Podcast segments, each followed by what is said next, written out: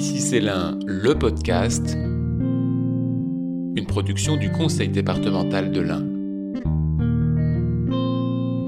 Je voudrais vous proposer que nous nous levions et que nous prenions quelques instants pour applaudir, comme d'autres l'ont fait le soir à leurs fenêtres, au personnel soignant, au personnel d'établissements médico-sociaux, aux assistants familiaux, tous ceux qui sont allés au contact des personnes les plus fragiles, et tous ceux qui ont fait tourner ce pays au quotidien dans nos communes, dans nos commerces, dans nos services, pour nous permettre aujourd'hui de continuer à vivre et à servir notre pays. Ces mots, ce sont ceux du président du département de l'Ain, Jean de Guéry. Il venait conclure son discours prononcé le 25 mai dernier lors de la session exceptionnelle organisée notamment pour présenter et voter le plan d'action engagé par la collectivité départementale. 32 millions d'euros destinés à accompagner la reprise de l'activité économique et apporter un soutien aux Indinois les plus fragilisés par la crise sanitaire. Une crise justement qui a révélé notre esprit de responsabilité, d'initiative et de solidarité. Alors tout simplement, bienvenue dans ce podcast hommage aux professionnels particulièrement mobilisés durant la période de confinement.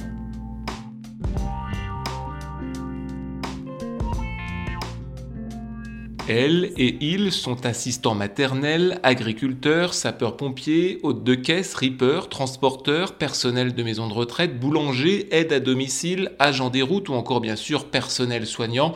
La liste de tous les Indinois mobilisés durant la période de crise sanitaire est longue et il est difficile d'être exhaustif. Parmi ces personnels soignants qui ont été en première ligne, il y a les infirmiers, certains en centre hospitalier, et puis tous les libéraux qui ont accompagné sur le terrain ceux qui en avaient besoin. Viviane Vaudrey, conseillère départementale du canton de Lagneux, tient également un cabinet à Luis. Elle nous raconte comment elle a vécu cette période. Nous, on avait nos anciens patients euh, qu'il fallait qu'on continue à soigner, qui s'étaient fait opérer avant le confinement, etc. Euh, et puis derrière, après, il a fallu s'occuper des patients Covid, euh, qui étaient atteints de Covid, euh, sur lesquels on était mobilisés euh, pour faire des surveillances. Les médecins traitants nous les envoyaient pour des surveillances. Quand on allait chez le patient, il fallait s'habiller euh, de la tête aux pieds. Donc on y allait vraiment quand on sentait qu'au téléphone le patient il n'était pas bien. Au milieu du confinement à peu près, on a eu une baisse d'activité parce qu'en fait eh ben, on n'avait plus aucun patient qui se faisait opérer et puis ben les gens sortaient plus. Je faisais plus soigner entre guillemets, n'allais plus chez les spécialistes. Donc nous on a eu une baisse d'activité euh, à ce moment-là. Alors du coup ça nous a permis d'aller euh, ben, en renfort la DEPAD de Luis qui a fait appel euh, aux professionnels euh, libéraux.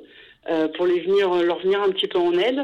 Alors du coup, bah, on est allé les aider avec quatre de mes collègues par demi-journée.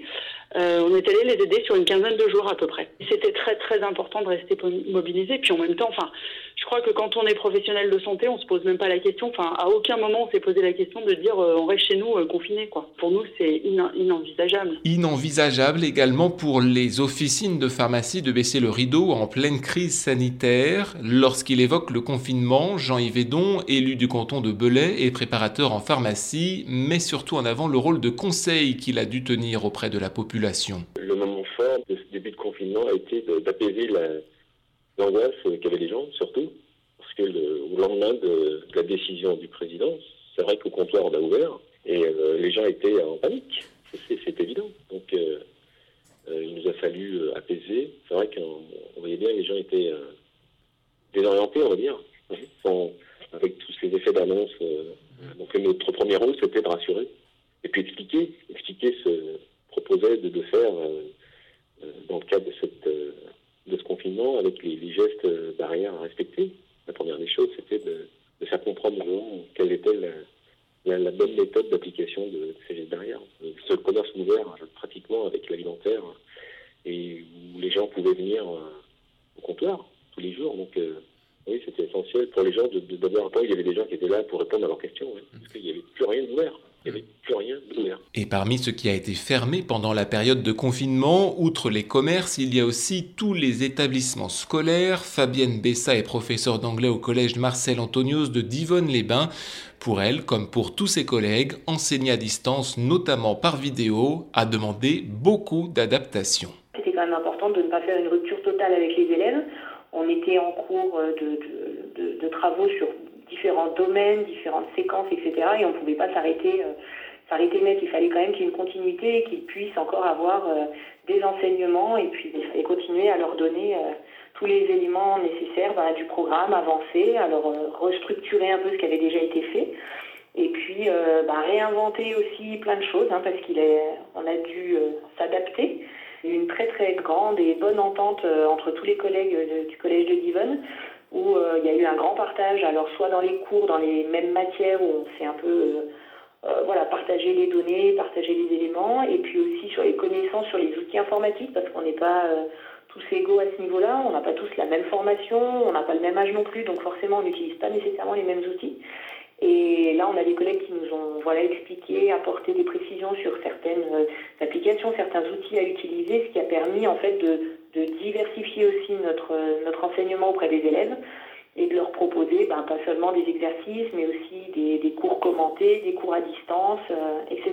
Donc c'est vrai que les premières semaines, euh, c'était assez compliqué. Et puis comme on voulait quand même que les élèves euh, ben, avoir un retour, ils travaillaient, mais il fallait quand même qu'on leur corrige leur, leurs exercices. Donc on donnait des choses à faire, les élèves devaient nous les renvoyer par mail, on les corrigeait, et c'est vrai que ça prend un temps, un temps fou. Pour ma part, j'ai sept classes, voilà, ça fait presque 200 élèves, et à chaque fois recevoir des mails, les trier, les traiter, et puis essayer de répondre quand même aux élèves. Euh, ça a été un peu long pour se mettre en place et ça a pris en effet de l'énergie et beaucoup de temps. Globalement, les, quelques retours de parents et d'élèves qu'on a eus euh, étaient plutôt positifs. Même en étant confinés, pompiers, gendarmes et policiers ont aussi joué un rôle important durant toute cette période inédite. Frédéric est brigadier chef au commissariat de Bourg-en-Bresse. Écoutez-le. Nous étions la moitié d'une brigade ou du commissariat, on va dire, à travailler et l'autre moitié était confinée pour que euh, éventuellement des symptômes de Covid se déclarait, eh bien, il y ait la continuité du service public qui puisse se faire et qu'on puisse maintenir euh, un, niveau d'intervention euh, optimal. Et ça a d'ailleurs bien servi puisque moi, ben, moi-même, j'étais touché par cette fichue maladie, donc j'ai été arrêté pendant 15 jours. Quelques collègues également ont eu des symptômes, donc ça a permis de, ouais, de maintenir une qualité d'intervention optimale sur la circonscription, enfin sur les circonscriptions de bresse Perona, Saint-Denis, Il fallait que nous, à notre niveau, on fasse respecter euh, tout ce qui était mesures de confinement. Donc, euh, pour endiguer la, prolifération de ce, fameux virus, il fallait absolument qu'on fasse comprendre aux gens qui n'avaient pas compris avec tout, euh, toutes les communications médiatiques que c'était euh, certes compliqué parce qu'on était dans une période de beaux jours, mais très très important de respecter non seulement les mesures barrières, mais ce confinement, que cette épidémie ne, se développe pas plus. quoi. Mais globalement et en grande majorité, euh, énormément de compréhension, énormément de respect de la part des gens. Euh, il n'y a pas eu besoin de se fâcher souvent. Bien sûr, on peut aussi parler de tous ces professionnels qui ont subi la crise. Certains ont pu s'organiser en télétravail, pour d'autres dont l'activité ne le permettait pas, le chômage partiel s'est imposé. Mais de nombreux entrepreneurs ont montré leur capacité de résilience. C'est le cas par exemple de Jérémy Cara, président de la société de BTP Tabouret à Dompierre-sur-Velle. Dès la deuxième semaine, donc dès la fin mars de mémoire, euh, donc on a repris sur la base du volontariat de nos salariés sur la base également du volontariat des clients qui souhaitaient bien nous voir travailler chez eux. Et on a mis en place euh, des procédures adaptées bien différentes de celles qu'on a l'habitude de connaître. C'est-à-dire qu'on a travaillé uniquement sur des équipes de deux personnes, donc euh, en effectif très restreint, sur des chantiers où il n'y avait aucune coactivité, c'est-à-dire l'entreprise Tabouret était la seule à intervenir, et sur des chantiers où nous étions en plein air, c'est-à-dire qu'on n'a pas fait de travaux en site occupé, pas de travaux à l'intérieur, euh, de manière à ce que nos salariés puissent euh, être à l'extérieur. Euh, on a également fourni des lingettes désinfectantes à nos salariés. On leur a demandé de ne plus s'échanger le petit matériel, donc ce que j'entends par là, c'est le, petit outillage qu'ils utilisent vraiment tous les jours. on a également adapté les horaires d'arrivée à notre dépôt pour que les équipes n'arrivent que deux par deux.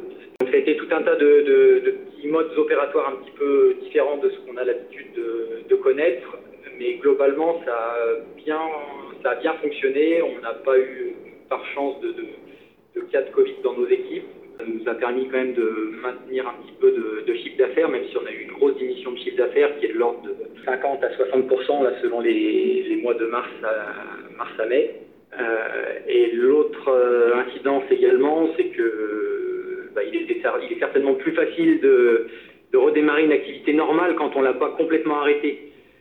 Donc nous, ça nous a permis, même si les premières semaines, on a été environ 50% de notre effectif, de, laisser l'entreprise quand même en route, euh, de faire réintervenir nos conducteurs de travaux, que les équipes continuent à, à, œuvrer, de garder aussi un contact avec les négoces, avec nos fournisseurs.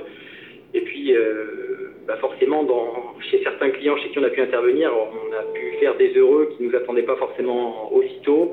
On a pu également rattraper un petit peu de retard sur certaines opérations. Donc voilà, je pense que c'était une bonne, une bonne opportunité. Et il y a tous ces professionnels qui ont fait preuve, et encore aujourd'hui d'une abnégation sans faille, les Indinois leur disent merci. Vous pouvez retrouver ces témoignages et d'autres encore dans le numéro spécial Covid-19 du magazine Ici c'est l'un. Et si ce n'est pas encore fait, écoutez également les témoignages des agents du département mobilisés durant le confinement pour assurer une continuité de service sur notre site 1.fr. A bientôt.